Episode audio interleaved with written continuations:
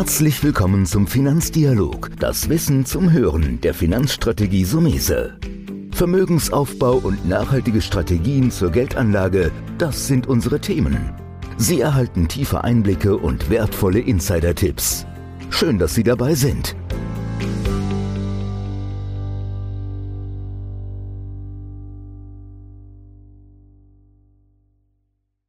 Da ich mir immer wieder ausdenken muss, was man neu, besser und interessanter machen kann, haben wir heute mal wieder eine sehr interessante Folge. Wir machen nämlich einen Rückblick und einen Ausblick. Heute bei mir Daniel Dehn von Fidelity Investments. Daniel, erstmal danke, dass du dir Zeit nimmst. Immer gerne. Weil, und da muss ich jetzt direkt intervenieren, Daniel Dehn ist nicht das erste Mal da. Er war Geburtsstunde 1, Podcast Nummer 1.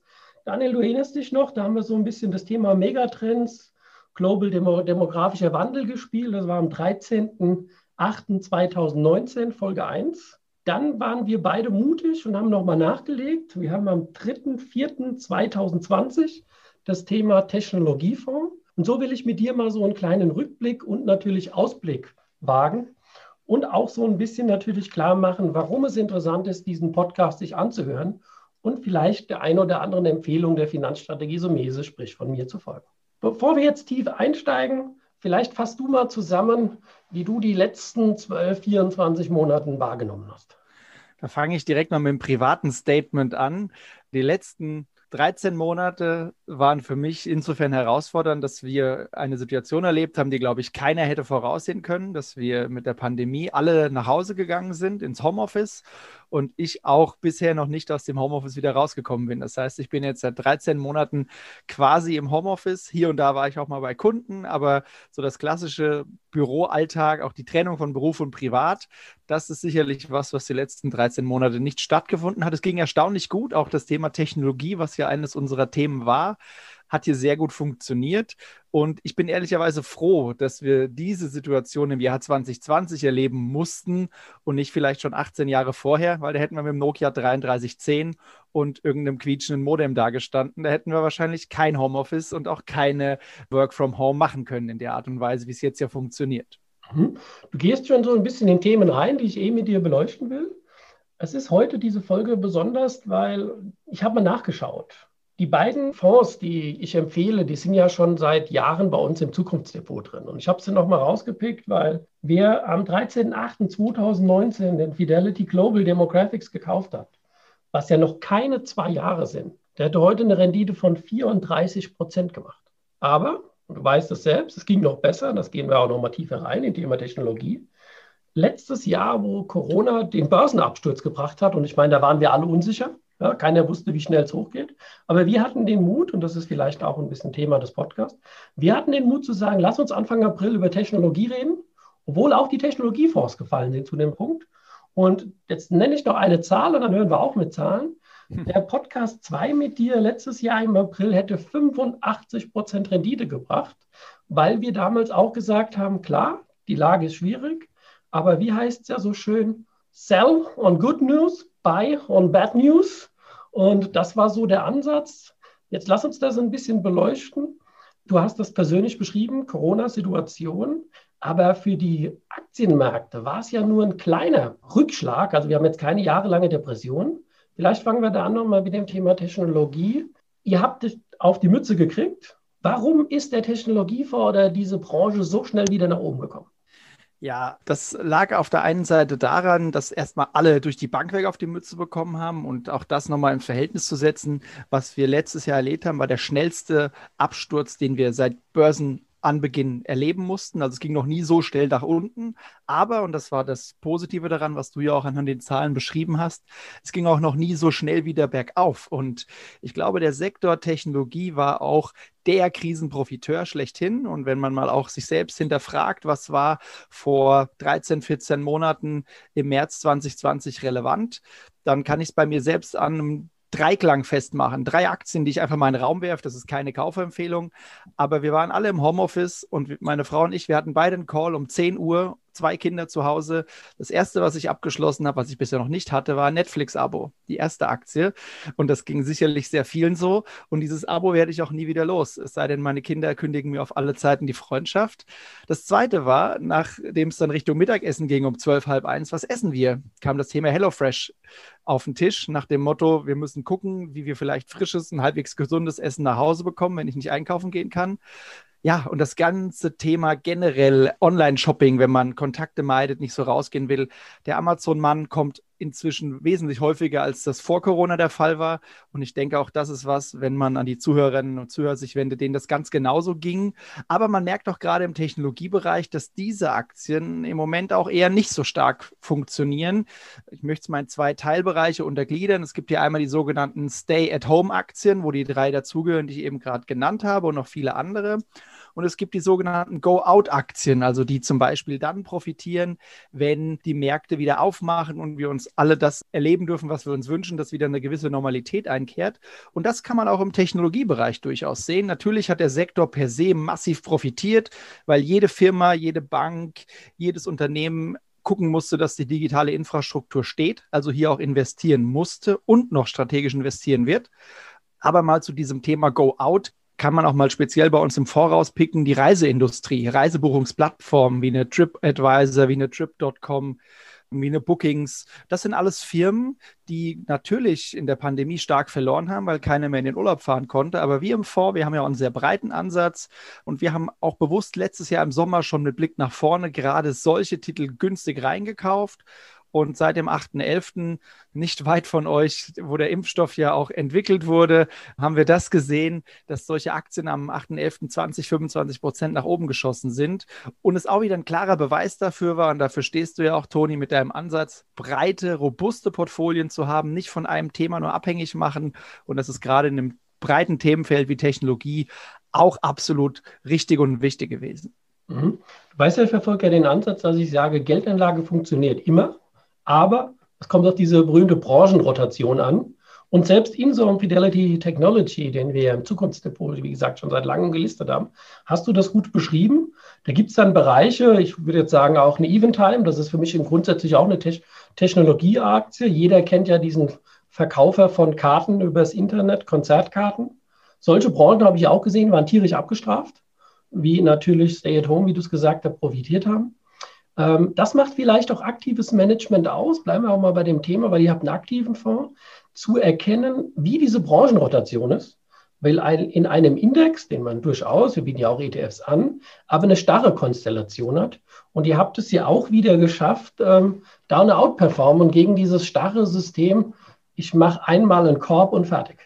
Ja, und das kann man auch nochmal, wenn ich auch mal Zahlen bemühen darf, die du jetzt zum Eingang bemüht hast, auch mal ganz klar festhalten.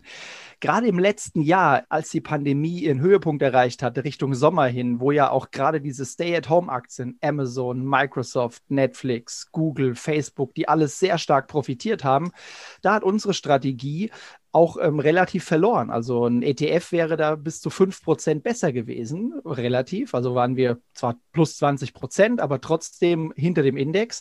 Aber, und du hast diese Branchenrotation angesprochen, die ja gerade dann im ähm, Ende des Jahres 2020 eingesetzt hat, das ist auch wieder dann die Stärke einer aktiven Strategie. Und wir haben es innerhalb weniger Wochen geschafft, auch jetzt bis zum Ende des ähm, ersten Quartals 21, das in eine signifikante Outperformance umzumünzen.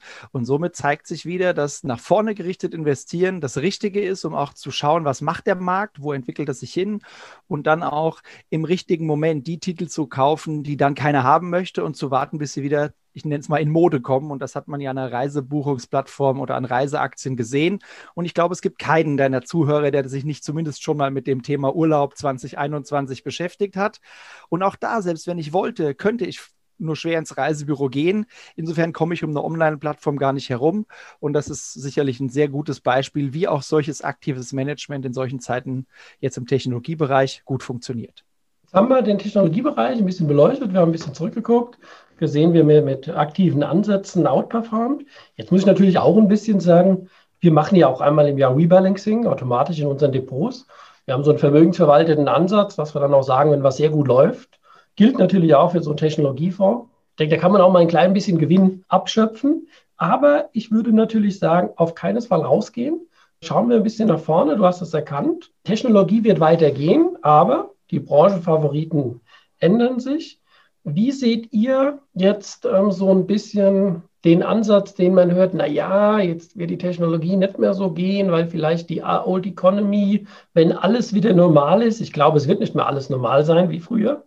Seht ihr das auch so, dass hier der Ansatz Richtung Value, Substanzaktien, äh, Dividenden? Oder kann man sagen, das ist auch passé. In so einem Technologiefonds werden beide Stile bemüht, Value und Growth. Also ein Technologiesektor oder Technologieaktien an sich sind schon eher growth-lastig. Das heißt, wir haben hier eher Wachstumswerte, das ist einfach so.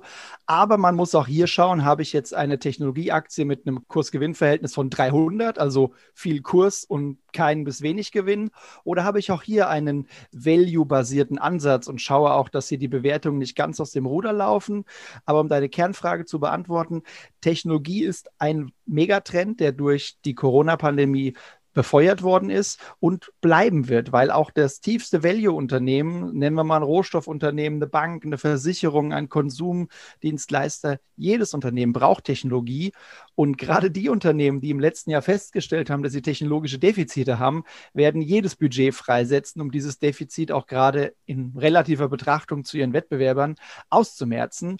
Und somit ist es wichtig, in dem sehr breiten Feld Technologie auch zu schauen, wo kann ich Werte ähm, erzielen. Und auch da gibt es ja immer wieder mal die Überlegung, ach, Dotcom-Blase 2.0, ist das nicht alles schon viel zu teuer?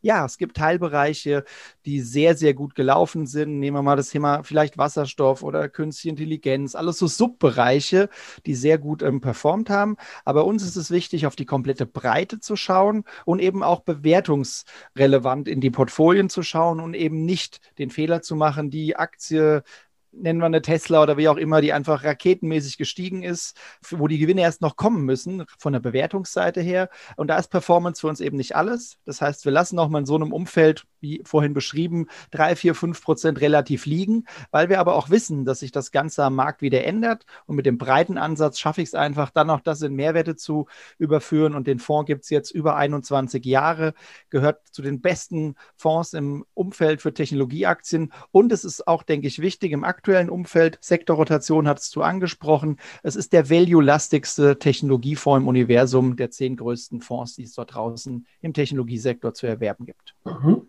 Jetzt würde ich nochmal einen Sprung machen zu Podcast Nummer 1, den wir ja im August, das war ja die Geburtsstunde von unserem Podcast Deine Finanzrevolution oder in dem Fall, da haben wir ja ein bisschen allgemeiner gemacht, da haben wir generell über Megatrends gesprochen, wo Technologie ja. dazugehört. Wir haben aber auch so ein bisschen, das würde ich auch gerne nochmal so als ja, als Rück- und Ausflug machen, wir haben auch über demografischen Wandel gesprochen. Mhm. Das heißt, Thema alternde Bevölkerung, vielleicht da nochmal, weil da empfehlen wir auch gerne euren Fidelity Demographics, da vielleicht nochmal so ein bisschen ein Rückblick und Ausblick, ist auch ein Trend, der bleibt. Ich meine, wir alle werden immer älter. Vielleicht kannst du dafür drei, vier Sätze nochmal sagen, wie ihr euch da momentan positioniert. Ja, also das Thema Demografie ist sicherlich der unscheinbarste Megatrend am Markt, aber meiner Meinung nach der stärkste weil er einfach sehr langfristig wirkt und das Thema alternde Bevölkerung, du hast angesprochen, ähm, das passiert, ob mit oder ohne Pandemie. Wir werden einfach älter werden als unsere Großeltern und es zeigt auch daher einen guten Ansatz bei dem generellen demografischen Thema, weil ich eben mit diesem Megatrend nicht nur von einem Sektor abhängig bin. Da ist Technologie auch natürlich mit dabei, aber Demografie ist ja in unserer westlichen Welt das Thema alternde Bevölkerung. Wenn ich das in Asien hinterfrage, was ist denn Demografie, dann spreche ich von wachsender Weltbevölkerung, von Urbanisierung, von wachsendem Wohlstand, von steigendem Konsum. Und das ist ja auch gerade global ein sehr, sehr starkes Thema, dass der globale Konsum stärker wächst und auch immer mehr von, von Asien getrieben wird. Also habe ich allein durch dieses Thema Demografie auch eine gewisse Asiengewichtung mit dabei. Ähm, und das hilft, ein robustes Portfolio zu haben, was eben jetzt nicht auch nur von einem Sektor abhängt. Und wir haben neben Technologie das Thema Konsum mit drin und was auch mit der alternden Bevölkerung einherkommt, ist auch das Thema Gesundheitsaktien, die auch äh, mit dem Portfolio Berücksichtigung finden. Und das ist wirklich auch dieses globale der globale Blick auf Demografie. Und das ist mir immer noch mal wichtig, da auch mal dieses Bild vor Augen zu führen. Stellt man sich mal vor, ein Vietnamese, ein Japaner, ein Deutscher und ein Koreaner würden über Demografie sich unterhalten, dann verstehen die das alle komplett anders. Und das macht das Thema aber auch so spannend, weil es viele Facetten gibt, das gut zu diversifizieren, das breit aufzustellen. Aber du hast die ähm, Performance der Strategie ja auch angesprochen, es auch schafft, einen wirklichen Mehrwert gegenüber jetzt einem reinen MSCI World oder globalen Aktien zu erzielen. Jetzt haben wir zurückgeschaut, bisschen nach vorne. Jetzt kommt ja immer so gerne, dass ich das im Podcast ja mache. Welchen Tipp kann man da jetzt zusammengefasst dem Anleger geben? Ich meine, auch wenn es Methusalem-artig klingt, du musst investieren, sonst kannst du nichts verdienen, würde ich sagen. Ja. Du musst äh, Dinge des täglichen Lebens betrachten. Ich glaube, das ist auch immer eine Wiederholung, aber wir benutzen alle Wirtschaftsindustriegüter und wir beide stehen ja eher für den Investmentansatz.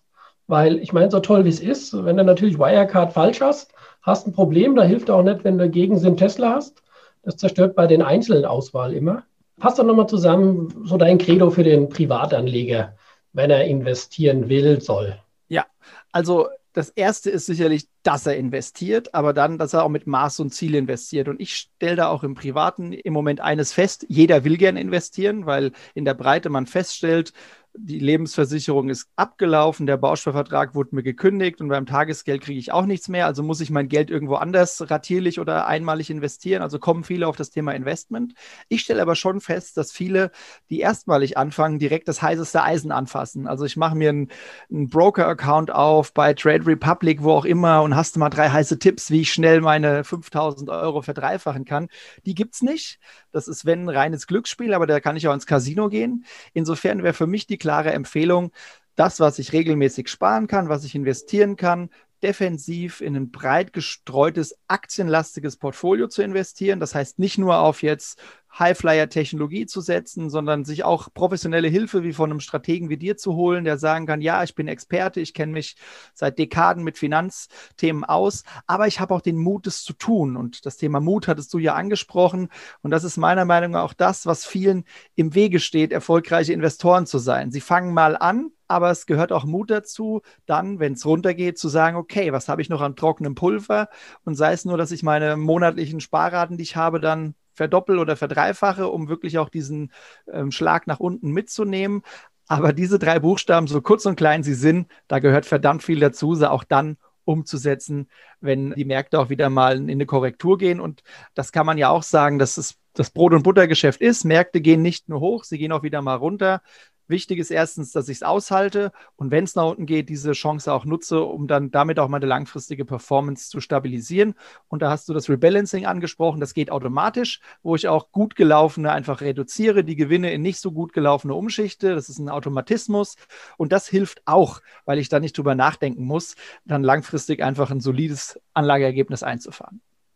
Ja, das ist eigentlich ein super Fazit. Da bleibt mir am Schluss nur noch mal zu ergänzen. Ich glaube, das hatten wir im Vorgespräch ja auch gesagt. Es geht immer um den Durchschnitt. Es geht nicht, das hatten wir jetzt gesagt, ein, zwei tolle Jahre. Aber die hast du, wenn du mit Mut investierst. Aber es geht immer um die Durchschnittsrenditen und es gibt keine Anlageform, die die besser erwirtschaften kann im Durchschnitt wie der Aktienmarkt. Zum Schluss noch ein Werbeblock von mir. Wir haben auf somese.de, das schreibe ich noch in Showroom, jetzt drei Neuigkeiten, wenn man sozusagen will. Dort findet man oben alle Podcast-Folgen, für die jetzt mal nicht bei Spotify und Apple sind. Dann haben wir einen kostenfreien Ratgeber gemacht für Anleger, die neu investieren wollen und nicht genau wissen, wie sie da angehen. Und oben rechts neben dem Podcast, was ja heute äh, unser beider Thema ist, haben wir mit unserem Geldanlageshop auch die Depots. Und da tue ich nochmal das Zukunftsdepot ansprechen, weil da haben wir euch mit zwei Fonds gelistet, wo ich auch sehr, sehr glücklich bin. Aber wie du sagst, nach zwei, es geht ja mal in die dritte Dekade in diesem Bereich, weiß man ein bisschen, wie der Hase läuft. Also, vielen Dank, Daniel. Das, die letzten Worte hast du noch, die gebe ich dir abschließend Danke dir, Toni. Es war auch zum dritten Mal schön, Teil deiner Podcast-Erfolgsgeschichte zu sein. Und wie beim ersten, beim zweiten, sage ich aber beim dritten Mal, ich freue mich auf das nächste und dann vierte Mal bei dir.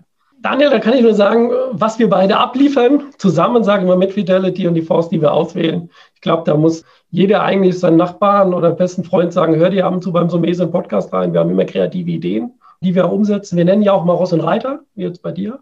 Das war heute, wie gesagt, Fidelity nochmal auf ein Schild gehoben haben, zu sagen, ja, ist eine tolle Gesellschaft, natürlich klar, haben wir auch noch andere. Das wird man auch im Zukunftsdepot sehen auf unserem Geldanlageshop.